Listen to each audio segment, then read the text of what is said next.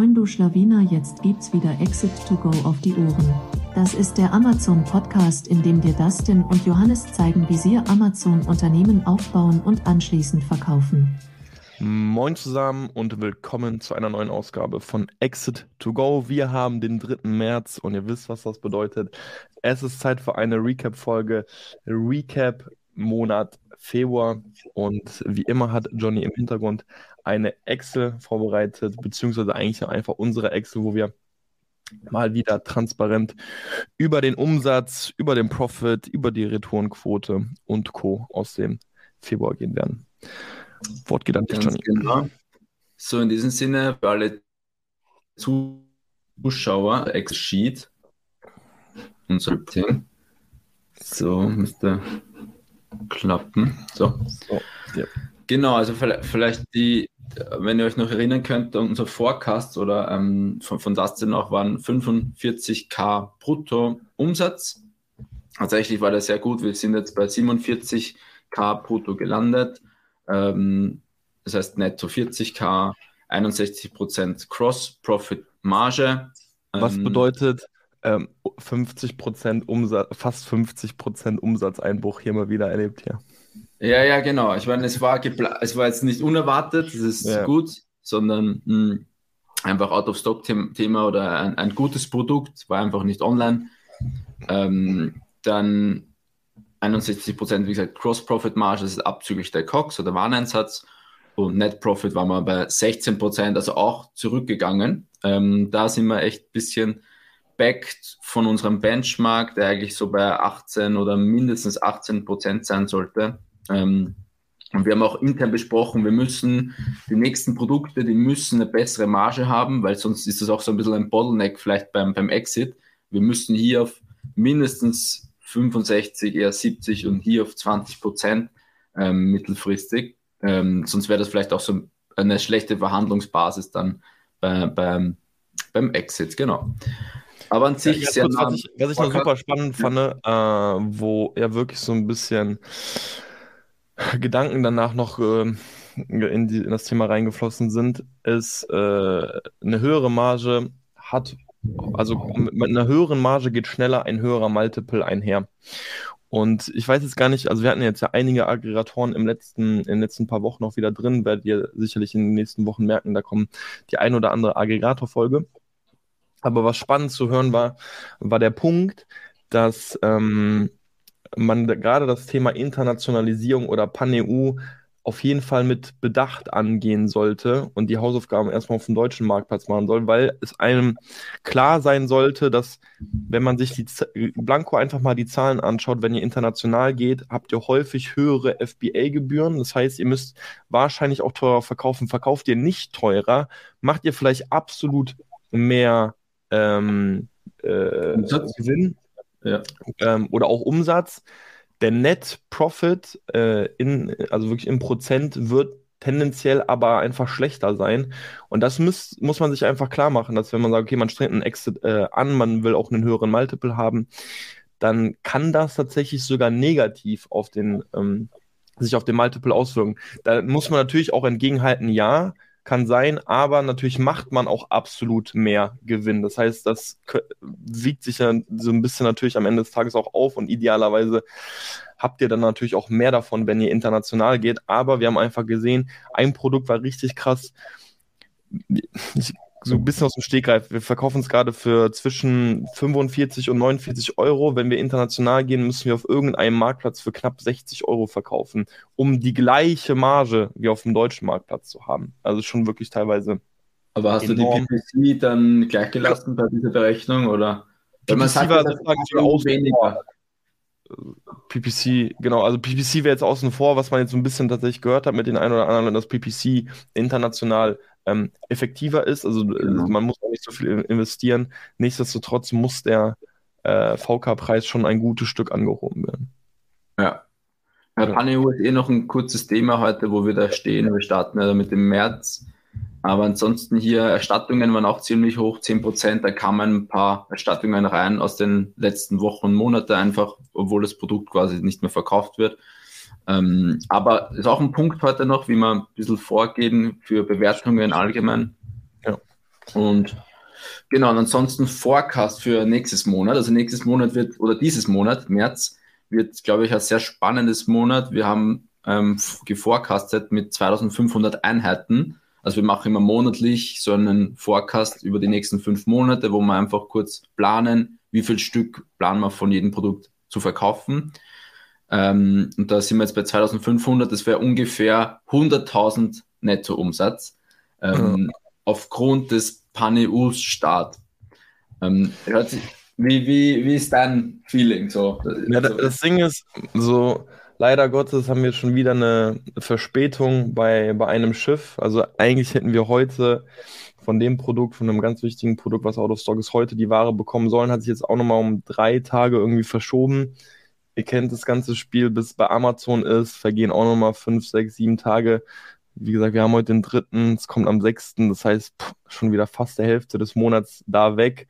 Hm. Deswegen würde ich es ein bisschen nach unten anpassen. Wir haben gerade ein Produkt in der, äh, sind zwei Produkte tatsächlich am Launchen, werde ich gleich auch nochmal kurz was sagen, aber ich würde es ein bisschen nach unten anpassen, Richtung 85k ja, brutto, 80, ja, sowas. Ja, hätte ich auch gesagt. Wir sind ein bisschen im Delay, auch mit PanEU, mit, mit, mit genau. Space und so. Ähm, muss ja auch erst alles angeliefert werden. Und da gibt es sicher wieder irgendwelche Themen oder Problematiken oder Delays. Von daher ähm, würde ich auch sagen, dass wir bei 80k netto auf jeden Fall landen sollten ähm, im März. Ja. ja, es ist so verrückt zu sehen, wie wir eigentlich alles dokumentieren und so oft sagen, ja, es gibt ein Delay, es gibt ein Delay und man fängt an ja. zu berücksichtigen, aber irgendwie du kommst ja. so selten aus dieser Spirale raus. Also wirklich, je mehr Produkte man launcht und dann einfach mit allen on Stock zu bleiben, ist es wirklich eine sehr kapitalintensiv. Ja. So ist es. Sweet, ich glaube, damit hätten wir den Zahlenpart durch. Was wäre dann nächstes Topic? Ich weiß nicht, sollen wir kurz, ähm, weil wir den ja auch reinbekommen haben, über den Jahresabschluss sprechen, was da so ein bisschen ähm, für uns auch so ein paar Takeaways von waren. Ich meine, du hast da auch eine schöne Auflistung ja. gezeigt. Ja, genau. Also wir haben den finalen Jahresabschluss für 22 ein bisschen aufgearbeitet. Ähm, also da ist ja meistens so, du, du kriegst eine BWA, dann lasse ich mal gerne das ganze Kontoblatt geben. Ähm, also alle gebuchten also einfach alle Buchungen. Und dann ist es oft so, dass teilweise Doppelungen sind oder auf dem falschen Konto oder ähm, es gibt offene oder einfach eine Rechnung ähm, eingebucht wurde, die es vielleicht gar nicht mehr gibt oder so. Also da schaut mhm. man sich ein bisschen durch ähm, und das haben wir jetzt auch fertig gemacht ähm, und dann ähm, mache ich gern so ein kurzes Review, was, wo sind die größten Kostenbrocken angefallen, wo ist so ein bisschen der Leverage, wie viel zahlen wir für Steuerberater, für Berater, für Grafiker, für Warner. Es ist einfach so eine Übersicht ähm, und natürlich auch, wie viel Gewinn dann war. Ja, und ich glaube, das Learning war eben für uns, dass jetzt, ob du bei einem Steuerberater zum Beispiel 500 Euro im Jahr sparst oder, ähm, oder beim Berater vielleicht 100 Euro weglässt, macht das gerade jetzt nicht fett so.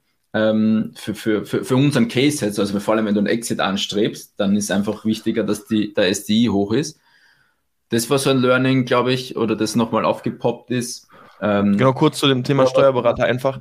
Ja. Mm, einfach noch ein, zwei Sätze, weil wir wirklich letztes Jahr so ein bisschen die Thematik hatten, hey, äh, macht es Sinn, vielleicht den Steuerberater zu wechseln? Einfach aus dem Grund, weil wir immer wieder so ein bisschen einerseits Kommunikationsschwierigkeiten hatten, sage ich jetzt mal. Plus wir waren der Meinung, hey, irgendwie die Rechnungen wurden ja abgelegt und wurde nochmal nachgefragt. Und was uns dann einfach so ein bisschen gestört hat, wir waren der Meinung, wir haben so sauber, wie es uns möglich war, gearbeitet und uns wurden dann trotzdem nochmal Rechnungen gestellt im Sinne von, es musste nachgearbeitet werden. Das hat uns ja so ein bisschen einfach gestört mhm. und wir haben ja tatsächlich so ein bisschen links und rechts geschaut, aber diese BWA oder der Jahresabschluss hat dann einfach nochmal gezeigt, so ey, es macht einfach auch gar keinen Unterschied, so wenn die am Ende des Monats dann diese 100 Euro oder 150 Euro wirklich auch nochmal on top schlagen, ähm, prozentual ist das vom Kostenblock noch ein sehr überschaubarer Posten tatsächlich gewesen. Und ihr müsst euch auch vorstellen, was es heißt, wenn ihr einmal ein E-Commerce-Business zum Laufen bekommen habt, so dann den Steuerberater nochmal wechseln. Das ist auch, da fließen dann auch wirklich Stunden rein. So eine Person muss sich einarbeiten. Ihr, ihr müsst vielleicht auch ein bisschen was erklären, Sachen anknüpfen und so. Das sind alles Stunden, die ihr einfach in was anderes investieren könnt. Deswegen haben wir da auch so ein bisschen den Deckel einfach zugemacht und gesagt, hey, ähm, So, wir bleiben da jetzt einfach auch. Ähm, es ist nicht perfekt, so sind wir auch so offen und ehrlich, ähm, aber es funktioniert am Ende des Tages. Richtig, lieber Fokus eben auf, auf, auf das Main-Business. Ähm, die Kosten natürlich im Blick behalten, also das schon die mhm. Fixkosten so ein bisschen im Blick behalten. Brauche ich die Software oder kann ich da noch irgendwas wegsparen? Ich glaube, da sind FBA-Sellers grundsätzlich eh sehr, ähm, wie soll ich sagen, genau oder ähm, schauen vielleicht auf den an, ein oder den anderen Euro. Ähm, mhm. Aber in Summe sollte man es grob im Blick haben. Was noch spannend war, glaube ich, bei diesen Kostenblöcke war so hohe Währungsverluste, also der US-Dollar, US-Dollar-Euro. Ähm, Kurs war einfach 22 sehr schlecht. Man hat, wir haben ein paar tausend Euro nur Währungsverluste gehabt. Ähm, dann, was war noch? Also viel für Grafik und Designer. Da ja. ging eigentlich, das war der, der größte Brocken eigentlich für, also nach diesen ganzen Amazon-Fees, ähm, war einer der größten Brocken. Ähm, da, da auch so einfach so ein bisschen das Learning. Äh, Im Grunde machen wir es auch so, aber wir wollen es vor allem auch weiterhin so machen. Also wir haben ja hier schon mal im Podcast gesagt, wir schauen gerade so ein bisschen links und rechts einfach nach einer neuen Agentur, einfach weil sich unsere alte, äh, Shoutout an, einfach nochmal an äh, 116 Media und Flo, ähm, die wollen uns einfach so ein bisschen weg vom Amazon Space bewegen, so können wir auch alles verstehen. Ähm, und uns einfach wichtig, so gerade die neuen Agentur, wenn ihr wisst, ihr habt ein paar Produkte in der Pipe, so wenn ihr mit der Agentur zufrieden seid, so dann würde ich direkt versuchen, einfach ein Projekt zu safen, äh, wo man mehrere Produkte wieder drin hat. Ähm, wenn ihr wisst, die können auch alles liefern, also äh, Bilder, Video, A+. Das spart auch so viel Zeit ähm, und Kommunikation wenn alles aus einer Hand kommt, das haben wir diesmal ganz, ganz stark gemerkt. Plus, ihr könnt sicherlich noch einen etwas besseren Preis verhandeln, wenn ihr direkt sagt, hey, ich würde jetzt nochmal vier, fünf Produkte machen, als jetzt nur eins. Ne? Ihr bindet euch so ein bisschen, habt einen besseren Kontakt, ihr seid ein größerer Kunde, dann wird vielleicht auch nochmal ein bisschen was extra gemacht. Das heißt, es macht schon Sinn, da einfach zu gucken, okay, kann ich vielleicht ein bisschen was einsparen, wenn ich mehr ähm, mehr buche. Weil, wie Johnny gesagt hat, war schon tatsächlich ein ganz großer Kostenblock bei uns letztes Jahr. Man muss natürlich auch sagen, wir hatten jetzt viele Produktlaunches und es sind auch wichtige Kosten, sind auch sind auch niemals so, wo ich sagen würde, ey, lass uns da jetzt anfangen, was günstigeres zu nehmen und vielleicht ist die Qualität dann dafür niemals, also Bilder super, super wichtig, ähm, aber sicherlich kann man da ein bisschen was machen, wenn man einfach weiß, man hat vier, fünf Produkte in der Pipe. Genau. Ähm, das war es eigentlich schon. Das waren die wesentlichsten Kosten. Ja, und also, Cost of Goods, ne? Cox ja, genau.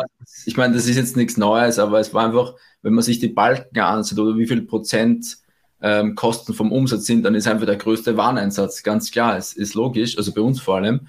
Und dort hast du den größten Hebel. Also wenn du dort nur 2, 3, 4, 5 Prozent rausholst pro Jahr, dann hast du die ganzen Steuerberaterkosten, die du theoretisch sparen kannst, sofort, zack, ähm, drinnen. Also ja. da ist einfach der Leverage beim Lieferanten immer, gute Beziehung aufbauen, mehr, natürlich mehr Mengen bestellen, wenn möglich, und halt immer ein bisschen hartnäckig sein beim Verhandeln. Ähm, also wir merken schon, oder macht ja vor allem ähm, du das denn, dass man da immer wieder ein bisschen was rausholen kann. Wenn es so ein paar Cent sind, ja. das, das läppert sich über übers Jahr. Das war noch so ein, ein also jetzt nichts Neues, aber nochmal so zur Awareness, dass bei, bei, bei den Warneinsätzen einfach der größte Hebel ist, wie man Kosten auch irgendwo einsparen kann bei unserem Game. Ja. ja. Ich meine, manchmal klingt das so wenig, 10 Cent, ne? aber wenn man irgendwann wirklich in einen Bereich geht, 1000 Bestellungen, 10.000 Bestellungen so, dann sind das schnell mal 1000 Euro oder so. Ne? Und die, 1000 Euro, das ist, das ist ein Tool teilweise schon für, fürs gesamte Jahr. Ne? Und das muss einem dann mal so, so klar werden, was mit einer Nachkommastelle ähm, bei einem Einkaufspreis in Wirklichkeit bewirkt werden kann. Ja. Ähm, genau, so viel zum Jahresabschluss. Vielleicht noch kurze Hacks so ähm, für alle, die, wenn die, wahrscheinlich kriegst du da draußen einfach nur eine BWA. Challenge das gerne mit dem Steuerberater, ob das alles richtig ist, indem du zum Beispiel ganz normale so Sensitivity-Checks machst. Zum Beispiel muss der Nettoumsatz ungefähr der Nettoumsatz wie ein Sellerboard sein. Ganz grob. Es wird eine Verschiebung geben, aber sollte grob sein. Genauso wie die PPC-Kosten muss ein Sellerboard wie in der BWA sein. Ähm, oder auch die ganzen Amazon-Ausgangsfrachten und diese ähm, Abgaben, das muss auch in der BWA abstimmbar sein. Ähm, und der Wareneinsatz natürlich auch grob in Sellerboard. Also macht diese, diese Checks, ähm, weil es kann schon sein, dass etwas doppelt ist oder ähm, fehlt eher nicht, aber dass etwas doppelt sein kann. Ähm, also genau diese Checks machen wir auf jeden Fall und äh, auch noch das Geschäftsführerkonto durchschauen da werden oft viele Rechnungen gerne hingebucht, die wo der Steuerberater nicht weiß, wo es hinpacken soll, dann packe ich es halt aufs Geschäftsführerkonto und dann, und die sind halt nicht steuerabzugsfähig, also die, die sind nicht, ähm, von da kann man sich die Steuer nicht ziehen. Ähm, das einfach durchschauen. Ein bisschen challengen. Genau. Genau, so viel zu den Zahlen und zum Jahresabschluss 2022. Hm, gut, dann lass uns mal weitermachen. Einfach noch nur das Update. Ähm, zwei neue Produkte gehen bei uns oder sind bei uns im Februar live gegangen.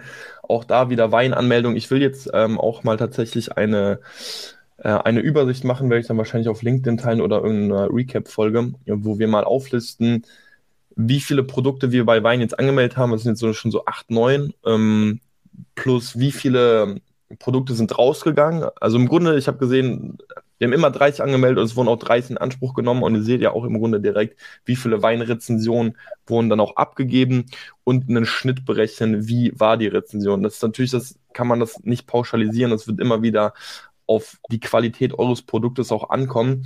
Aber ich habe immer so ein bisschen so den Grundtonus gehört, so ja, Wein, ich wäre ein bisschen vorsichtig, die sind ein bisschen ähm, skeptisch, weil das konnten wir jetzt nicht so krass feststellen. Also unsere Weinrezensionen sind tendenziell schon ziemlich gut, um ehrlich zu sein. Und da will ich einfach mal so einen Schnitt aufstellen, weil am Ende des Tages waren das jetzt ja fast an die 300 Bewertungen, die wir dann ähm, bekommen haben mit, mit Wein insgesamt über alle Produkte. Äh, was da so der Schnitt war, das würde ich dann auf jeden Fall gerne teilen. Ähm, jo, so viel einfach nur zu den zwei neuen Produkten. Dann ähm, ganz spannend, äh, das war einfach für mich so das, die Erkenntnis. Am Ende des Tages, Johnny hat ja noch ähm, seinen Job und arbeitet auch noch nebenbei und ich habe nebenbei noch ein Studium, ich war so im Abendstudium. Und das heißt, so 100, 100%igen Fokus nur auf das Ding hat eigentlich keiner von uns, außer ich, wenn ich Semesterferien habe. Und das war im Februar der Fall und das war wirklich für mich einfach crazy zu sehen. Ähm, ich habe auch Johnny in irgendeinem letzten Check-in erzählt, so, boah krass, Februar war für mich so unfassbar produktiv. Und da sieht man mal wieder, so was passiert, wenn einfach auch so Zeit freigeschaufelt wird. Ich dachte immer so, ja, das, das kann man einfach so nebenbei machen, das Studium, das erfordert natürlich Zeit, aber es erfordert vor allem auch Headspace. Und das habe ich jetzt so im Februar richtig krass gesehen, ähm, wie produktiv ich einfach war.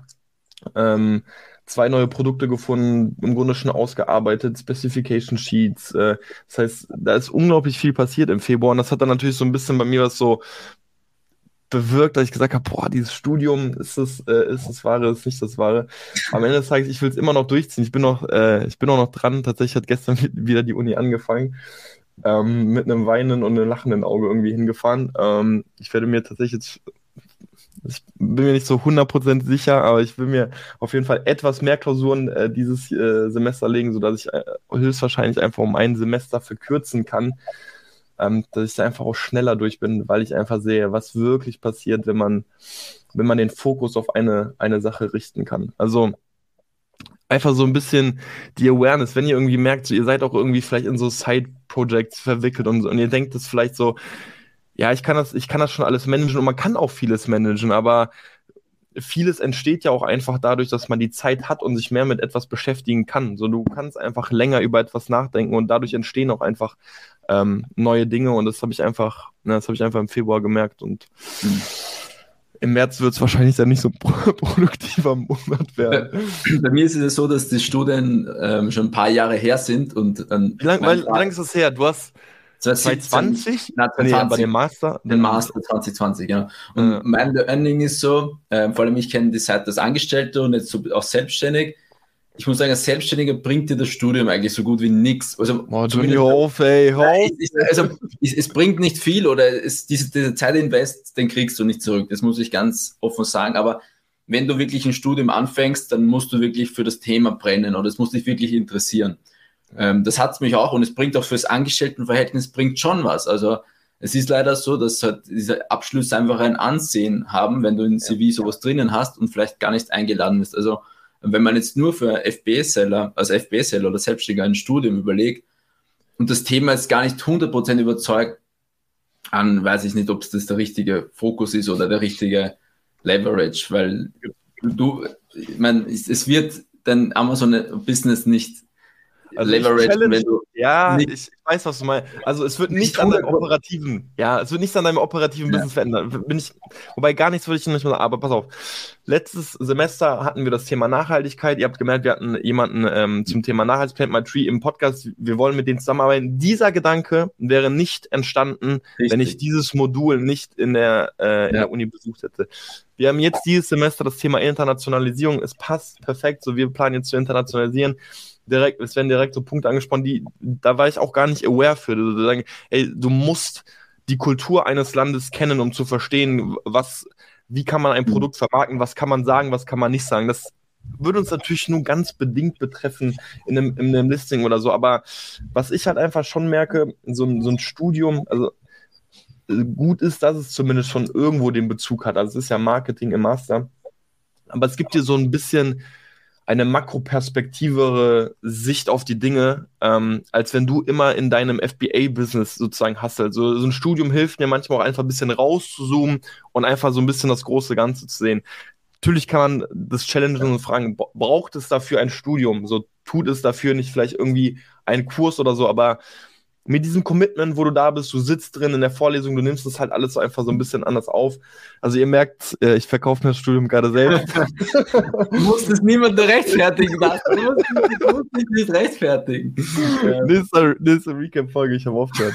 ähm, nee, aber äh, ja, hat, hat, hat Pro und Contra. Natürlich. Pro ist einfach deutlich größer, wenn du irgendwie angestellt bist und später ein höheres Gehalt haben willst. Äh, totally get it. So natürlich, ja. so dann stehst du mit einem Master einfach besser da. Ähm, aber so, ich, ich, will das jetzt auch noch durchziehen. Ich, ich schaffe das genau. schon irgendwie. Ja. Genau. Ähm, so, Thema so Fokus. Viel, so viel dazu, genau. Einfach Thema Fokus einfach nochmal.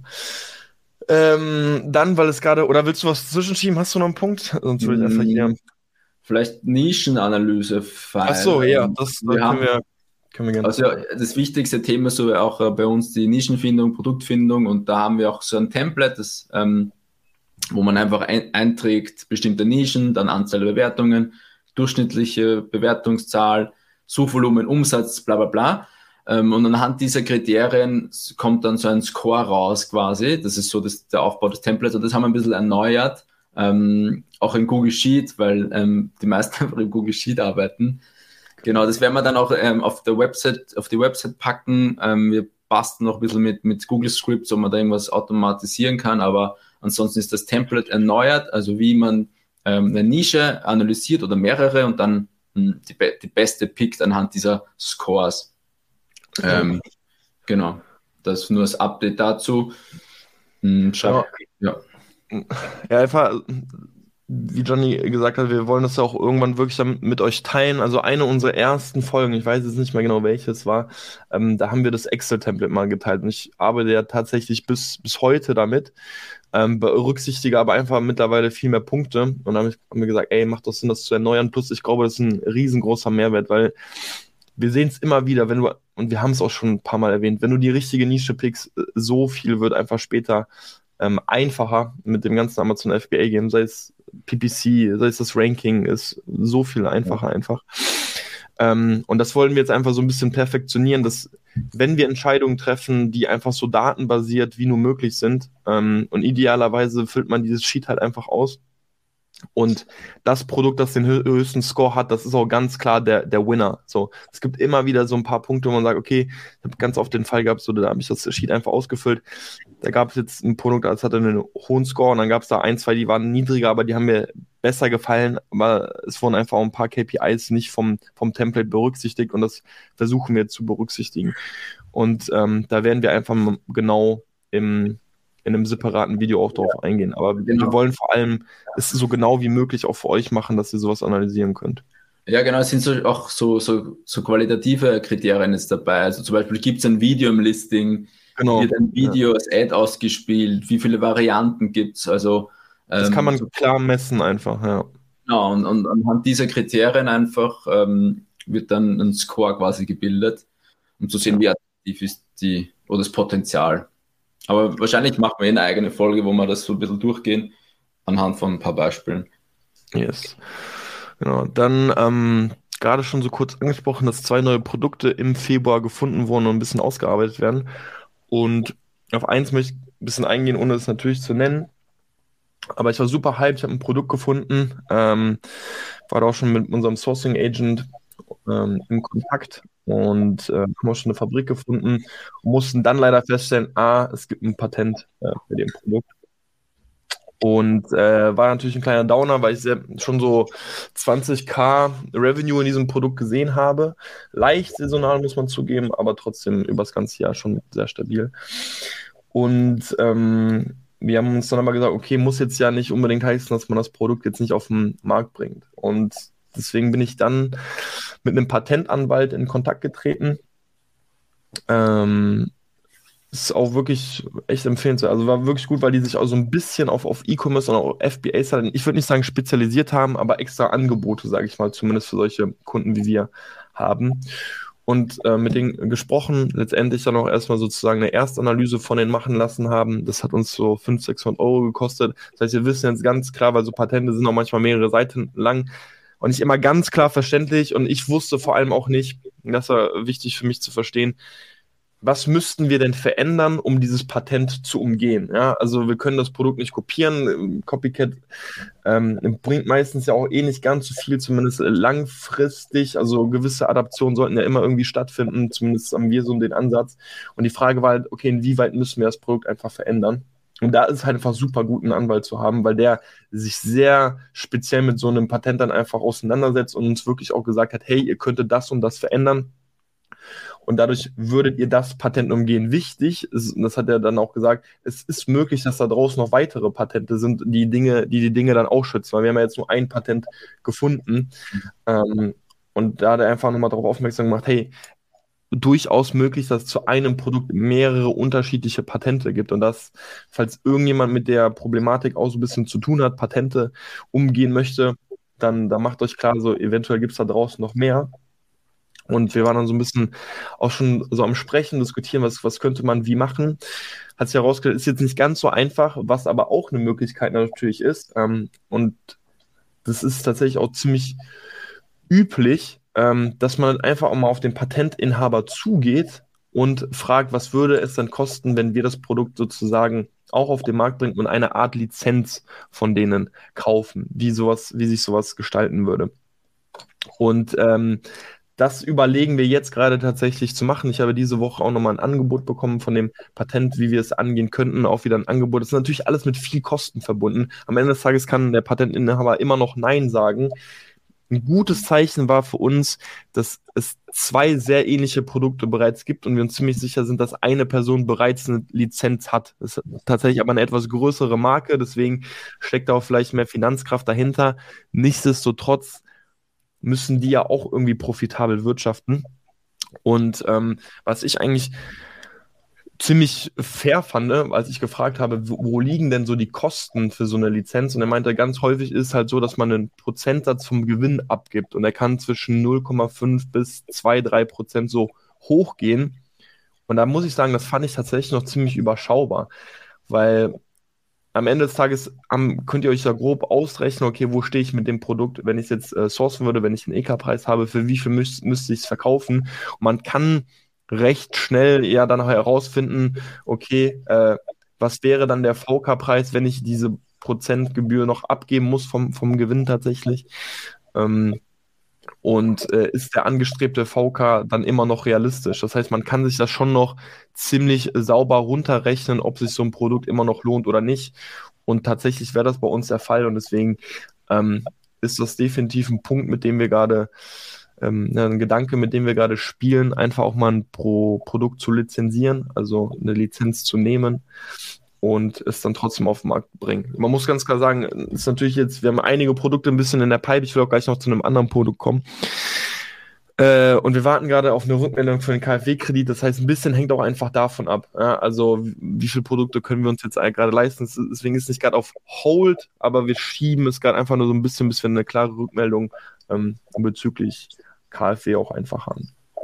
Weißt du, wie lange dieser Lizenzvertrag gehen würde? Also kann, ist es dann unbefristet oder? Oh, das ist eine gute Frage. Ja. Tatsächlich, dazu hat er mir keine äh, Rückmeldung gegeben. Ähm, solche Lizenzverträge werden dann tatsächlich auch sehr individuell dann nochmal verhandelt. Ähm, also es gibt eben diese Leitplanken, ähm, mhm. an, an denen man sich schon so ein bisschen entlanghangeln kann. Okay. Wäre natürlich geil, wenn man so, also man muss sagen, dass, na, ich glaube, nee, 2026 läuft das Patent aus. Ähm, man kann natürlich so, so, ein bisschen sowas dann natürlich auch, auch ins Spiel bringen. Ne? Ihr könnt sagen, hey, ihr könntet jetzt nochmal ausreizen, ähm, ein bisschen Geld für diesen Patent ja, machen. So in drei Jahren ist es äh, äh, eh ausgelaufen, dann würden wir es so oder so auf den Markt bringen. So, keine Ahnung, ne? Ähm, da kann man natürlich dann ein bisschen spielen, also sich sowas auch anzuschauen. Ähm, Patente sind grundsätzlich 20 Jahre ja gültig. Ja. Äh, sich sowas einfach auch anzuschauen, das macht auf jeden Fall Sinn. Ja. ja. Genau, so viel zu Patent. Äh, auf jeden Fall ein bisschen Schreiberei, auch sowas sehr, äh, sehr spannend, um mit so Anwälten ähm, zusammenzuarbeiten. Also die, das sieht man, die antworten dann deutlich ausführlicher, als es ein äh, FBA-Seller tut, wie ich es, wie ich es bin. Ähm, sehr, sehr interessant auf jeden Fall. Genau. Ähm, das wollte ich loswerden. Und dann ein Punkt, äh, den fand ich ganz spannend. Und zwar, wir haben noch ein Produkt gerade in der Pipe, das haben wir jetzt gar nicht im Februar gefunden, das haben wir schon ein bisschen länger auf der, auf der, äh, in der Pipe, sage ich mal. Aber hier hatten Johnny und ich eine, eine doch intensive Diskussion, sage ich mal. Ähm, weil wir jetzt gerade so ein Produkt haben, und an diesem Punkt stehen wir eigentlich zum ersten Mal, das hatten wir so noch nie, wo, wo, wir, wo ich persönlich auch schon sehr überzeugt bin. Ich finde es ein sehr, sehr cooles Produkt. Wir haben es komplett anders gemacht. Also es erfüllt komplett den Zweck. Ähm, aber es ist ich will versuchen, ich versuche ein Beispiel zu finden, wo man. Also wenn, wenn man jetzt. Mal, es ist ja. mal, es ist ein extrem hohes, ist, ich war der Meinung, also ich, ich, mein Argument war, dass es ein sehr hohes Risiko ist, dieses ja. Produkt, weil man quasi eine, nicht einen neuen Markt, aber ein neues Segment in einem bestehenden Markt eröffnet und man nicht ja. weiß, ob es dann auch wirklich so performt, wie man sich vorstellt. Und dieses ja. Invest wäre sehr hoch, weil es saisonal ist, hoher EK. Und mein Argument war, hey, vielleicht gibt es andere Produkte, wo die nicht so risikofreudig sind. Ähm, das war mein Argument und das, da haben wir ein bisschen diskutiert. Genau. Aber letztendlich. Das ist auch super wichtig. Also, du hast mich ja auf Punkte aufmerksam gemacht, die ich, weil ich versuche mich schon mittlerweile so stark es geht einfach davon zu lösen. Ihr kennt dieses Phänomen in Produkte verlieben. Je mehr Zeit ihr in ein Produkt investiert, umso natürlich will man es umso mehr dann irgendwie auf den Markt bringen. Ja. Aber mittlerweile haben wir das schon so oft erlebt. Wir waren ganz weit mit Produkten, haben es nicht auf den Markt gebracht. So, es ist, ist einfach ja. part of the game. Ähm, aber natürlich hängt man so ein bisschen dran und wir hatten einfach die super krasse Diskussion. Warum? Weil dieses Produkt, was jetzt gerade auf dem Markt ist, wird so zwischen 20 und 40 Euro max verkauft. Ja, das ist so diese Range. Und wir haben es einfach. Das ist jetzt unser EK. das ist der. Ja. Und im Grunde ist 20 Euro unser EK. Und wir wollen es halt für, für, für, knapp das Doppelte am Ende des Tages auch verkaufen. So, ne? Also es geht so zwischen irgendwo 70 und 90 Euro, da so die Range. Ähm, wollen wir es eben ansehen. Und das ist natürlich super super schwer, sowas zu forecasten. Wie läuft so etwas einfach auf Amazon an? Ne? Also die, die Nische an sich ist auch schon gut voll, muss man sagen. Es gibt aber auch viele Listings, die, die nicht optimiert sind und sehr guten Umsatz machen. Und sowas ist natürlich immer Musik in meinen Ohren. Ähm, und da sind wir jetzt gerade einfach am Schauen. So, wie können man sowas trotzdem anhand Testen. von Zahlen, Daten, Fakten irgendwie Gründe dafür oder auch Gründe dagegen finden?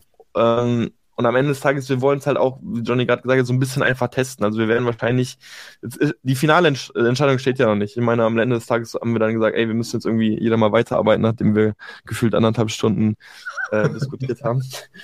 Ähm, aber wahrscheinlich wollen wir es einfach mal testen. Wir versuchen gerade die MOQ äh, nochmal ein bisschen so zu drücken. Ähm, und für die ist ja einfach so eine Art Proof zu bekommen. Also wir wissen, also generell saisonale Produkte erfordern natürlich auch eine große Bestellung und idealerweise verkauft man die dann einfach ab ähm, in drei, vier Monaten. Gibt es auch keine Nachbestellung oder so. Das heißt, wir wollen dieses Jahr eventuell einfach einen kleinen Test fahren, 400, 500 Stück einfach mal bestellen und gucken, wie nimmt der Produkt, wie nimmt der Markt das Produkt überhaupt an? Kann man mit so einem teuren Produkt auch leicht ranken? Ähm, wie reagieren auch Leute auf das Produkt, weil es gibt es so de facto ja noch nicht ähm, auf Amazon. Und deswegen ähm, super, super spannend. Ähm, und da merkt man natürlich, äh, fließt einfach ein bisschen Thinking äh, da rein. Ähm, aber das finde ich halt so geil, wenn man halt so zweit ist, immer einfach so ein bisschen so die einen Part einnehmen. Der eine versucht Gründe dafür zu finden und der andere dagegen und irgendwie, was, was ist ein guter Konsens, was macht einfach Sinn, ähm, uns immer wieder einfach so zu challengen. Ähm, fand ich auf jeden Fall ganz spannend. Ja, man sollte auf jeden Fall halt die, so eine Entscheidung treffen, wo man dann nach einem halben Jahr das nicht bereut oder so. Ja. Also das ist vielleicht so ein bisschen e-, emotional oder psychologisch zu sagen, okay, man trifft jetzt, egal was jetzt passiert, das ist die Entscheidung. Und dann nicht bereuen im, im halben Jahr, das bringt ja auch nichts. Aber wir halten euch da auf jeden Fall im Laufe. Ich bin auch super, super gespannt, wirklich, äh, äh ob es und wie es anläuft, wenn man es dann released. Ähm, kam ja. über Etsy, oder? Also die Idee, Genau, ich, die Idee kam über Etsy, da haben wir es das erste Mal gesehen. Ähm, da wird es auch für einen nochmal deutlich teuren Preis verkauft. Deswegen ist mein Grund auch dafür. Johnny dann aber auch äh, ziemlich smarterweise herausgefunden, ja, aber so viele Einheiten verkauft er davon auch nicht. Also das stimmt auch irgendwie. ja, aber man muss auch fast zwei Monate auf das Produkt warten. Also es wird dann irgendwie nochmal handgemacht und man hat wirklich eine lange Wartezeit und wer weiß, wie stark sowas dann eine Conversion Rate beeinflusst. Also ihr seht, es gibt viele Punkte, die dafür dagegen sprechen. Aber was ich ganz wichtig fand, was Johnny gerade gesagt hat, am Ende des Tages, wenn ihr die Entscheidung trefft, so, dann trefft das als Team, wenn ihr mehr seid, so, und dann heißt es auch nicht Fingerpointing, ich habe aber so gesagt und ich habe so gesagt. Also es ist dann einfach eine Entscheidung, die getroffen wird. Wenn mhm. es funktioniert, dann können wir uns freuen. Äh, dann hatte ich recht. wenn es nicht funktioniert, dann ähm, haben wir es probiert. genau so. ja, genau. So viel ähm, dazu. Aber wie Johnny gesagt hat, wir halten euch da einfach mal auf dem Laufenden. Ähm, aber spannend, einfach mal so ein Segment auch zu bedienen, einfach einen komplett neuen, komplett neuen VK-Bereich einfach mal angehen in der, in der Nische. Genau. Dann ähm, würde ich noch auf das Thema Bewertungsaufbau kurz zu sprechen kommen. Ähm, weil wir einfach hier so ein bisschen für uns eine neue Strategie jetzt nochmal ausgearbeitet haben. Also weil wir einfach gesehen haben, also wir sind natürlich jetzt jeder der Überzeugung, man hat äh, super Produkte. Wir haben aber trotzdem gesehen, hey, du kannst dich nicht vor negativen Bewertungen schützen. So irgendwann kommt immer mal eine schlechte Bewertung rein und wir wollen uns einfach ein bisschen, wir wollen unseren Vorsprung mit den guten Bewertungen einfach ausbauen, dass eine negative Bewertung auch einfach nicht so stark wehtut. Oder gerade wenn man vielleicht auch nach 4,4, 4,3 ist, dass man nicht irgendwie mit Kopfschmerzen aufwacht und sagt, oh, wenn jetzt noch fünf negative Bewertungen reinkommen, dann stehe ich aber nicht gut da. Das heißt, wir wollen Guten einfach ein bisschen mehr pushen. Ähm, handgeschriebene Karten sind sicherlich in, in aller Munde. Und auch wir haben schon damit gearbeitet. Wir wollen das Ganze jetzt aber ein bisschen anpassen, ähm, und glauben, dass wir so die letzten paar Prozente ähm, eben da rauskitzeln können. Und wir wollen uns eigentlich, wir wollen uns einmal gerne mit euch teilen, wie unsere Karten jetzt so aufgebaut werden. Im Grunde wird es jetzt so aussehen, dass jemand eine Bestellung auslöst und wir dann zwei Wochen warten. Warum? Ähm, weil wenn jemand retourniert, haben wir so ein bisschen herausgefunden, dann passiert es meistens in den ersten zwei Wochen. Das heißt, man kann Retouren dann schon mal ausschließen, die höchstwahrscheinlich keine gute Bewertung abgeben würden und wollen dann erst eine handgeschriebene Karte rausschicken. Die handgeschriebene Karte soll auch dann wirklich personalisiert werden. Ähm, also das bedeutet, wir schreiben, ja, also ihr wisst ja alle, das schreibt tatsächlich ein Roboter, ne? Also Shoutout auch an Inklings. Ähm, wir wollen dann schreiben, hey, einen Platzhalter lassen und dann sozusagen unseren Text einfach, wo wir sagen, äh, wir wollen uns mal persönlich für die Bestellung bedanken. Wenn noch Fragen sind, ähm, könnt euch gerne unter der E-Mail bei uns melden ähm, und dann einfach am Ende, wir würden uns einfach ähm, super über eine, nee, noch nicht mal positiv, wir würden uns einfach wahnsinnig über eine Bewertung freuen. Nicht positiv, nicht negativ, wir dürften keine Richtung gehen, weil ihr dürft ja nach einer Bewertung fragen. Ihr dürft es nur nicht inten incentivieren, also dass ja. jemand irgendwas dafür bekommt, oder es eine gute oder schlechte nach, ähm, Richtung lenken. Ne? Also da muss man auch ein bisschen aufpassen, wann fängt es einfach an. Wir würden uns super über eine positive Bewertung freuen, ist schon stark in eine Richtung. Oder scanne jetzt den Code und darunter sind die fünf Sterne schon angezeigt, geht auch irgendwie in eine Richtung. Das heißt, versucht euch da wirklich so neutral wie nur möglich zu formulieren und ähm, Deswegen schreiben wir auch einfach am Ende, wir würden uns wahnsinnig über eine Bewertung freuen. Mm, und dann geht der Brief sozusagen zwei Wochen später raus. Wir packen noch eine Packung Gummibärchen dazu. Ähm, und im Grunde, ja, war es das. Aber wir erhoffen uns einfach mehr. Also Bitte nochmal? Ein QR genau, wichtig ist natürlich äh, QR-Code. Also wir haben einen QR-Code vorne, der direkt zur Bewertungsseite führt. Hier für alle, ähm, wenn man amazon.de slash review-your-purchases eingibt, dann gelangt man direkt auf die Bewertungsseite. Alternativ könnt ihr auch einfach ähm, amazon.de slash ryp eingeben. dann gelangt man, also Review Purchase einfach abgekürzt, gelangt man auch direkt auf die Bewertungsseite. Ähm, das heißt, wir wollen einmal den QR-Code zeigen, der direkt auf diese Seite führt, ähm, plus äh, den Link unten nochmal einbauen. Ähm, und hier auch ein kleiner Hack. Wenn ihr den QR-Code nutzt, dann versucht mit einem ähm, Deep Link zusammenzuarbeiten. Äh, Deep Link bedeutet, der findet heraus, ob die Person, wenn ihr scannt, ob die die App hat oder nicht. Und ähm, die meisten werden die Amazon-App haben. Wenn ihr jetzt nur den QR-Code habt und die Leute und die Person auf die Seite lenken würdet, Review Purchases, das heißt, die scannt die Seite, gelangt dann durch den, über den Browser auf die Seite und müsste sich dann nochmal einloggen. Da hat kein Mach Mensch. Bock drauf. Mach kein keiner. Mensch loggt sich dann nochmal in seinen Amazon-Account ein, sondern ihr müsst es schaffen, dass die die scannen und in ihrer App landen. Und deswegen benutzt man einen sogenannten Deep Link. Ähm, da könnt ihr beispielsweise URL Genius nutzen. Das nutzen wir. Da hat man irgendwie auf 500 Scans erstmal umsonst.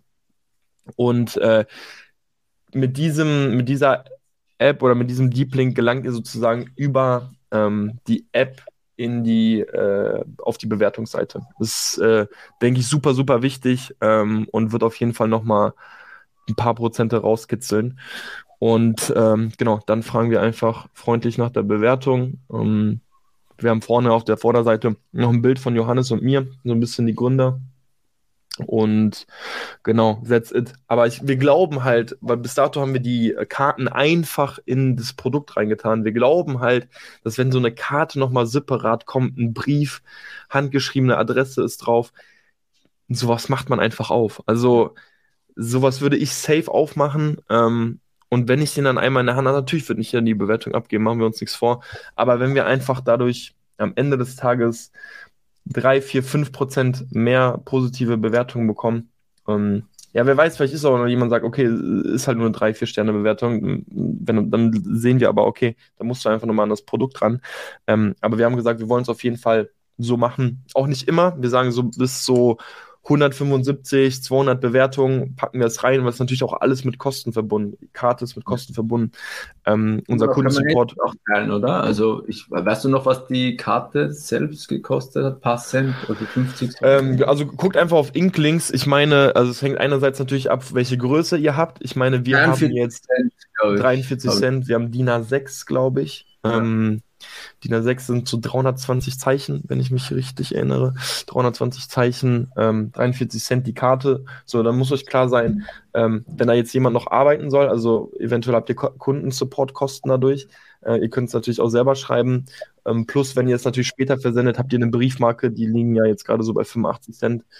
Ähm, da das natürlich auch alles Kosten dazukommen. Also wahrscheinlich pro Karte liegt man am Ende des Tages schon so bei knapp zwei Euro oder so, die es einen kostet, ähm, dann eben rauszuschicken. Aber ist eine gute Bewertung, zwei Euro wert auf jeden Fall. Natürlich. Ja. Also vielleicht dann noch mal als Ergänzung bezüglich der Karte. Also je, nach, wie, je nachdem, wie viele Stück du bestellst, das kann mhm. schon variieren. Ähm, also es eigentlich sollte unter 40 Cent sein dann, wenn du ein paar tausend Stück bestellst. Genau. Und dann eben Porto plus vielleicht eine Person, die das macht, bist du so bei 2 Euro pro ja. Karte, kann schon rechnen. Ähm, genau. Das Ding ist, warum wir jetzt auch zum Beispiel nur 500 haben werden, also warum bestellen wir nicht direkt mehr? Weil wir die Karte nochmal auf Produktebene anpassen werden. Also wir schreiben, hey, wir hoffen mit deinem, äh, mit deiner Produkt. Thermoflasche ist alles okay und du kannst nur ein bisschen sicher auf Reisen und dein Wasser ist immer gekühlt. Also wir passen den Text aufs Produkt wirklich individuell an und deswegen hat jedes Produkt eine eigene Karte und deswegen immer nur 500 Stück. Ähm, wie, wie, gesagt, wir wollen es so individuell einfach wie nur möglich machen. Und ähm, genau, sind dann bei, bei so 2 Euro pro, pro Karte. Ähm, an der Stelle nochmal ein ganz kurzer Hack, den wollte ich nur teilen. Ähm, wie ihr garantiert jede negative Bewertung findet, also zwischen 1 und 3 Sternen. Also ich weiß, es gibt ja Tools, die versuchen das rauszufinden oder manche Leute schauen in den Bewertungen, haben den Namen und dann ähm, suchen die in EasyBill nach dem Namen, hey, wer könnte das sein? Und jetzt habt ihr, ihr bekommt jetzt eine garantierte Methode, wie ihr die Versandadresse herausfindet. Dann könnt ihr überlegen, hey, will ich den einfach nochmal mit einem Brief oder so kontaktieren oder schicke ich einfach for free nochmal ein Produkt raus? Ähm, das könnt ihr dann natürlich alles machen. Und zwar müsst ihr folgendes tun. Ihr könnt ja über ähm, Kundenrezension, ich gehe nochmal ganz kurz in Amazon, also ähm, über Marken und dann Kundenrezension gehen. Und dann seht ihr ja alle Bewertungen zwischen ein und drei Sternen. Und ihr könnt immer ja den Kunden dann jetzt kontaktieren. Ihr könnt ja entweder der Person schreiben, außer sie hat das ausgestellt, dass man die kontaktieren kann, oder man kann ja eine ähm, Erstattung aus Kulanz anbieten. So. Wenn ihr jetzt nicht schreiben könnt, idealerweise schreibt jetzt erstmal der Person. Wenn man nicht schreiben kann, dann bieten wir mittlerweile einfach immer jetzt erstmal eine, eine Erstattung aus Kulanz an. Und wenn ihr das anbietet, dann schreibt Amazon automatisch ja eine Nachricht an den Kunden. Und jetzt könnt ihr, oben links habt ihr natürlich euer Briefsymbol, könnt ihr da draufklicken und dann bei Nachrichten könnt ihr auswählen. Habt ihr am Anfang alle Nachrichten, dann habt ihr wichtig, Antwort erforderlich, ungelesen und dann habt ihr auch die versandte Nachrichten. Und hier seht ihr dann, an wen Amazon die Nachricht rausgeschickt hat. Und auf der rechten Seite habt ihr immer die ID und dann könnt ihr auf die Bestellung einfach klicken, also auf die Bestellnummer und dann habt ihr im Grunde die genaue Person. Ihr könnt dann über die Bestell-ID, also bei EasyBill rein, dann seht ihr auch, wo es hingeht, aber ihr könnt einfach auf die ID klicken und da sieht man ja ähm, fast immer die Lieferadresse direkt. Also man sieht sie im Grunde. Genau. Und so Krass. habt ihr eine garantierte Methode ähm, gefunden, eine garantierte Methode, wie ihr jede schlechte Bewertung findet. Ist das legit? Ist das ja klar, also ist ja, kannst du die, die, ähm, die Methode, ja, das Ding ist, die Methode, die Methode wurde uns schon mal gezeigt. Äh, ich weiß nicht, ob die Jungs mhm. genannt werden wollen. Äh, Shoutout an, wie kann man es so allgemein wie möglich formulieren? Shoutout an die Jungs, die etwas ausdrucken und auf da was also schlussendlich die, die Jungs mit einer hohen Marge meinst du? Die mit einer, genau, die Jungs mit einer hohen Marge, genau. Wenn die es hören, ähm, Grüße gehen raus. Ähm, die haben uns das mal vor Ewigkeiten gezeigt. Ich habe das ja. komplett vergessen ähm, und dann ist mir das irgendwie wieder eingefallen. Äh, deswegen, ähm, da will ich nicht die Lorbeeren ernten. Das, das geht auf jeden Fall ähm, an die. Aber ich wollte es einfach mal mit euch teilen. Garantierte Methode, wie ihr jede schlechte Bewertung, also wie ihr die Lieferadresse finden könnt. Genau. Sweet. Gut, so viel noch dazu. Ähm, dann noch ein letzter Punkt von mir und dann wollen wir noch äh, was Transparentes ansprechen. ähm, ich denke, also da wird es irgendwann jetzt in den nächsten paar Wochen auch eine separate Folge von uns geben. Ähm, ChatGPT, ich denke in aller Munde. Ähm, wer das gerade auch nicht nutzt, ähm, der lässt, glaube ich, schon ein bisschen was liegen. Ich bin wirklich der Meinung, das ist eine, wir haben hier gerade eine Disruption einfach äh, im, im Online-Marketing, vielleicht sogar auch im äh, speziell Amazon FBA mal, äh, Amazon FBA-Seller. Ähm, was mit dem Tool einfach möglich ist, ist absurd und wir haben für uns schon ein paar Use Cases, wie wir es einfach gerade nutzen. Etwas, wo ich mich gerade extrem reinfuchse, ist äh, das Thema, weil wir bauen ja unseren Shop auf. Dann war so ein bisschen Thema, hey, ist das Hebel, ist das nicht Hebel? Geht so Hebel. Ähm, weil, ja, weil am Ende des Tages, weil am Ende, wir machen es einfach nicht. Wir machen es jetzt in einem Hebel. Warum? Weil das größte Problem bei einem Shop ist ja halt dein, äh, dein Traffic. So, das ist ein komplett neues Spiel, was du spielst. Das ist eine komplett andere Marketing-Klaviatur, die du bedienen musst. Und was wir hier einfach machen, ähm, ich, wir werden den, äh, den YouTube-Kanal auch nochmal äh, in der separaten Folge teilen, weil ich bin mir gerade gar nicht sicher, wie der heißt. Es gibt einen Typen, der zeigt, wie er seine ganzen SEO-Artikel mit äh, ChatGPT schreibt. Und wir haben jetzt selbst die ersten drei Artikel fertig, die sind jetzt noch nicht online, weil der Shop einfach noch immer nicht überarbeitet wurde von uns. Aber das ist etwas, was ich gerade ausprobiere, ähm, jede Woche einen Artikel zu schreiben. Und das Ding ist, ihr müsst euch einfach die Zeit nehmen, wenn ihr einmal drin seid, ihr habt einen Artikel wirklich in unter einer Stunde fertig. Dann nutzen wir noch Midjourney, erstellen ein richtig cooles Bild. Midjourney ist so eine AI, wo man einfach Sachen eingeben kann, wie stelle dir vor, äh, wie jemand hier im handwerklichen Bereich das und das bearbeitet oder so und es versucht so ziemlich genau das einfach abzubilden und es ist wirklich insane. Es ist absurd, wie gut die Quali mittlerweile ist und wie gut das ganze Ding einfach aussieht. Aber es ist schon eine Spielerei, muss man sagen. Man muss sich schon reinfuchsen. Du, also man vor allem in Midjourney, in Midjourney ja. ist brutal. Du verlierst da Stunden. Du verlierst Du kannst äh, es drin verlieren. Du kannst es drin verlieren. Man muss gut in dem Thema werden, wie schreibe ich Prompts? Also, ja. wie gebe ich gute Befehle ein? Da muss man einfach gut drin mhm. werden. Ähm, und das ist auch vielleicht sogar ein kleiner Skill, den man lernen muss, aber es gibt so viele YouTube-Videos mittlerweile dazu.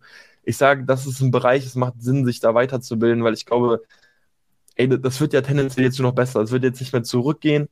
Ähm, und da fuchsen wir uns gerade rein, äh, schon ein bisschen länger. Wir wollten schon wirklich lange Folgen aufnehmen. Wir haben es immer wieder geschoben, einfach weil immer wieder so ein neuer Use Case dazugekommen ist. Aber da wollen wir wirklich eine eigene Folge zu machen, ChatGPT für Amazon FBA.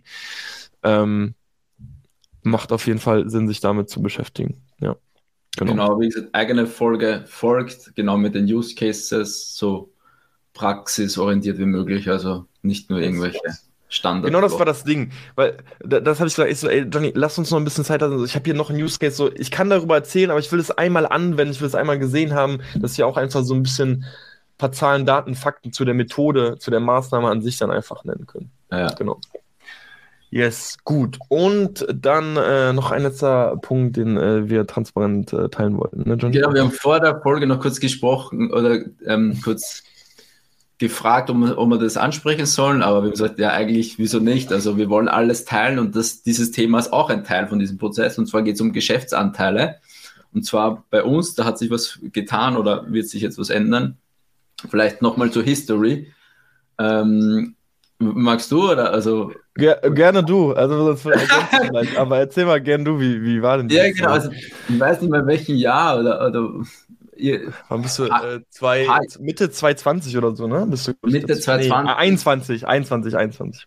Hat Dustin auf jeden Fall alleine seine, die, die Brand hat, Namen können wir jetzt nicht sagen, aber ähm, alleine aufgebaut an sich, die wir letztes Jahr auch verkauft haben. Also das war diese Brand die hat aufgebaut und er hat mich halt dann gefragt, ob ich halt bei ihm so mit, mit Finanzen, Controlling und so supporten kann, weil er wusste, ähm, das ist halt mein Gebiet.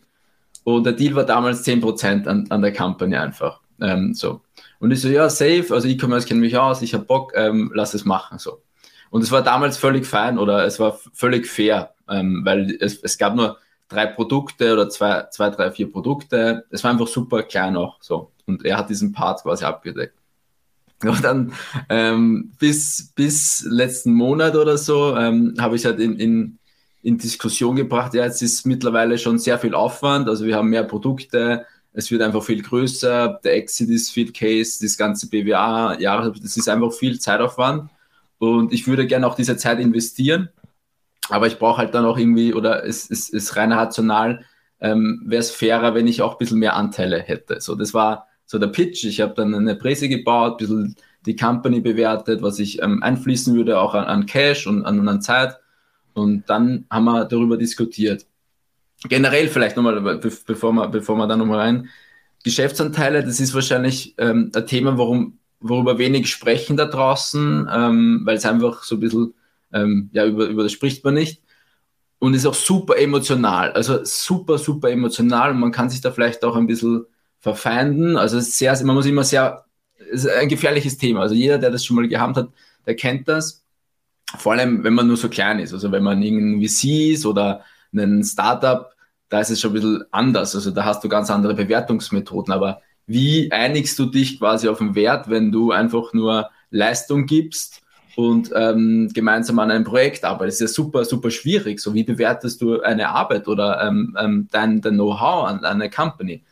Ähm, und für mich war oder für uns beide war klar, dass der Leverage vor allem bei Amazon FBA ist, Produkte und die Vermarktung von diesem Produkt. Und das liegt einfach bei Dustin. Das ist völlig klar. Da hat er den Hebel, er kann den Hebel auf, auf Revenue und auf, auf mehr ähm, um, um Gewinn zählen. Den habe ich nicht, sondern ich habe eher so diesen Leverage, dass die Company sauber ist, dass wir alles, alle eine gute Planung haben und so, dass diese, so, dass das drumherum passt so ein bisschen. Das ist so mein Ding. Und dann war halt mein Commitment, okay, ähm, ich, ich würde gerne 25.000 Euro, wir sagen es jetzt einfach mal die, die, Zahl, als Cash investieren, also das auch als Dusting was Erlös. Und ich bekomme dafür zusätzliche 20 Prozent ähm, an der Firma und investiere halt eben, also investiere die, die Zeit, dass das, das alles so passt, sodass er ähm, den Leverage, also Produkte, Vermarktung ausüben kann. Genau, und dann haben wir nochmal zwei, ein, zwei Gespräche gehabt aber an sich auch da, da, darüber geeinigt. Und ja, also das, das war so ein bisschen in den letzten Wochen. Also ähm, ich bin auf jeden Fall sehr happy. Auch, auch ähm, ich finde es sehr fair. Also es ist jetzt fair. Also für mich ist es fair, äh, weil man das bewusst ist. Eben ähm, das 70 Prozent ist einfach, ähm, es liegt einfach bei, bei, bei dir, weil es einfach dort der Value-Treiber ist. Und ich trotzdem aber jetzt, ich, das, ein Satz noch, sorry, der Monolog. Ich hatte immer dieses Gefühl, weil ich nur 10% habe, muss ich nebenbei ein anderes Business machen. Oder muss ich nebenbei noch da und da und da, weil es ja nicht, nicht meins ist oder nicht so wirklich 100% Fokus hatte. Und ähm, das ist ja dann auch aufgepoppt, so ja, okay, mache ich jetzt am Sonntag was für unsere, äh, für unsere GmbH oder fange ich gleich was Neues an? Also dies, dieses Gedankenspiel ist damit eigentlich erledigt, so weil ich weiß, okay, wenn ich jetzt ein paar Stunden noch ähm, arbeiten will am Sonntag, dann mache ich das für uns jetzt, anstatt da irgendwie ein neues Projekt zu suchen oder daran zu arbeiten. Also das war für mich so der mentale Haken auch ähm, und von daher für mich auch eine, gute Lösung, so ein bisschen Thema Fokus ähm, zu bringen. Genau. genau. Wollten wir einfach noch ganz, ganz transparent teilen. Und am Ende des Tages, ich weiß nicht, wie viele Zuhörer und Geschäftspartner haben und das Ding vielleicht alleine groß ziehen. Ich glaube, die Kunst ist einfach wirklich, wenn du einen Geschäftspartner hast, du musst halt einfach immer, also es ist auch gar nicht so einfach immer, ne? Aber so radikal ehrlich zu dir selbst sein. Weil, als ich schon nicht Story so ein bisschen gehört habe, so dann, ja, es, es, macht ja auch alles Sinn. So, ich, ich bin ja komplett bei dir. Nur manchmal muss man sowas auch einfach ähm, ansprechen und beide müssen einfach auch so ein bisschen diese Offenheit haben, sich immer auch so beide Seiten anzuhören, weil ich habe Johnnys Story komplett verstanden und ich habe dann nochmal so ein bisschen einfach so meine Punkte eingebracht, so äh, wie, wie ich das Ganze sehe, was ich irgendwo auch eine ne faire Aufteilung fand, weil ich sehe zum Beispiel die, die komplette Journey der, der Company und, und Johnny zum Beispiel, ich sage jetzt mal in Anführungszeichen nur die, nur die letzten zwei, zwei, zweieinhalb Jahre. Und es ist super wichtig, einfach beide Geschichten auch einfach immer zu hören und dann einfach natürlich auch so offen zu sein und zu sich selbst ehrlich zu sein, mit womit fühle ich mich am Ende des Tages auch einfach wohl. Wie Johnny gesagt hat, ist ein super emotionales Thema. Gerade auf so einer Größe ähm, lässt sich alles nicht einfach so ausrechnen, was sowas vielleicht auch wert ist, so weil auch sowas von mhm. Monat zu Monat sich jetzt gerade einfach verändert. Ne? Also jeder einzelne Monat hat gerade eine Auswirkung auf, auf den Wert dieser Company. Ähm, aber das fand ich super wichtig, einfach darüber zu sprechen. Eigentlich finde ich es so ein bisschen schade. Wir haben damals unsere zehn Prinzipien festgehalten. Wir haben sie nie mehr wirklich so hervorgebracht, aber im Grunde war auch immer so Wahrheit und ähm, Punkt drei, äh, Talent will bezahlt werden, immer ein Punkt von uns. Das war immer so, mhm. ey, das, das steht einem zu, wir geben beide 110 Prozent und dementsprechend soll man sich nie irgendwie ähm, benachteiligt fühlen. Und deswegen ähm, bin ich auch super happy, dass wir einfach eine Lösung gefunden haben, wo, wo, wo ich mich einfach noch mehr auf Johnny verlassen kann. Ich auch Johnny so ein paar Tasks geben kann, die für mich einfach so ein bisschen Headspace sind, wo ich weiß, eigentlich ist Johnny da eh sogar noch besser aufgehoben, weil er der etwas strukturiertere von uns beiden ist und ich eben voll in dieses Thema ähm, Produktausarbeitung, Produktfindung ähm, und Marketing auf Amazon einfach eintauchen kann. Ähm, aber ja, ich glaube einfach super wichtig, immer sowas einfach anzusprechen. Vielleicht einfach nur ganz kurz, wie kam überhaupt 10% zustande? Ich weiß noch, das war so lustig, weil ich bin auf den Call gesprungen, ich wusste gar nicht, also ich war so, Johnny, das Problem ist, ich kann dir, ich kann dir, ich kann dir kein Gehalt oder so geben. So, ich gebe dir gerne for free, ich gebe dir einfach Equity. Ähm, und dann ähm, Entity, meine ich. Ähm, und dann meinte er so, ja, Equity, Equity ja. for Entity, sagt man, ja, Equity Prozent, ja. Ähm, ja, dann, und dann Johnny so, ja, dann, dann fange ich mal mit 10% an. So, ich glaube, ich weiß es auch nicht mehr. Ich glaube, es kam sogar von dir oder von mir. Nee, das war schon dein, dein Pitch. War das meiner? Okay, ich weiß es gar nicht mehr. Ich meine nämlich, hat, ich glaube, zwischen 5 und 15 Prozent oder so hast. Äh, wir, wir, wussten es selber nicht. Also, genau, also wir, wir, fangen einfach mal an und das Ding wird auch einfach nie mehr angesprochen. Das ist einfach ja. so wichtig, auch einfach Themen, die einfach vielleicht existieren, auch immer wieder so ein bisschen zu challengen und einfach zu hinterfragen oder vor allem eben, wie gesagt, ehrlich äh, zu sich selbst zu sein. Aber aber noch davor, es ist echt ein emotionales Thema und ich kenne auch viele, wo es da vielleicht Streit äh, oder Diskussionen gibt. Also man muss da, ja, also schwieriges Thema. Es gibt da keine ja. Lösung oder so, sondern ähm, also ich, ich glaube halt, in Wirklichkeit weiß man immer, so was man wirklich möchte, wenn man ehrlich zu sich selbst ist. Manchmal ist man vielleicht von der Blase, ist man in der Blase und da ist es von der Objektivität nicht wirklich anders, aber man, man weiß ja, wenn man ehrlich zu sich selbst was möchte man. Da muss man das einfach auch immer, immer wieder ansprechen. Das, ich glaube, das ist einfach die Kunst. Sind jetzt ja nicht immer so, vielleicht auch die angenehmsten Themen, ähm, aber danach fühlt man sich eigentlich immer gut so. Und ich bin, ich muss sagen, ich bin jetzt auch super happy, äh, wie es gerade ist. Äh, also gefühlt geben wir beide mehr Gas denn je und deswegen ähm, sehr cool. Genau, das wollten wir nochmal teilen, weil es auch, wie gesagt, ein Part ist von, von der Journey, ähm, der ab und zu auch vorkommen kann, wenn man halt mit, mit nicht alleine das Ganze macht. Also, safe. Ähm, safe, safe, safe. Okay, sweet. Ich gucke auf jo. die Uhr. 59 Minuten. Gute, gute Recap-Folge auf jeden Fall. Kurzer ähm, Linienflug sagt mehr, oder? Also Linienflug. Ja, kurzer, kurzer Inlandsflug hier. Inlandsflug. Ähm, Yes, so viel dazu. Ähm, hast du noch was, Johnny? Nee, dann würde ich sagen, machen wir den Sack zu. Ja, man sagt so. Ich hoffe, ihr konntet was mitnehmen. Ähm, die nächsten Folgen werden auch spannend. Viel Content, viele Templates, paar Gäste. Von daher bleibt dran. Gerne eine Bewertung abgeben, wenn euch irgendwas weitergeholfen jo. hat. Gib uns mal eine Bewertung. Kriegt auch einen handgeschriebenen Brief. wir finden eure Adresse heraus. garantiert. Ey, gibt keine 1 bis 3 Sterne. Wir finden eure garantiert. Äh. okay. Ey, sweet. Leute, vielen, vielen lieben Dank fürs Zuhören. Ähm, und ich sage bis zur nächsten Folge. Adios. Ciao, ciao. Ciao, ciao.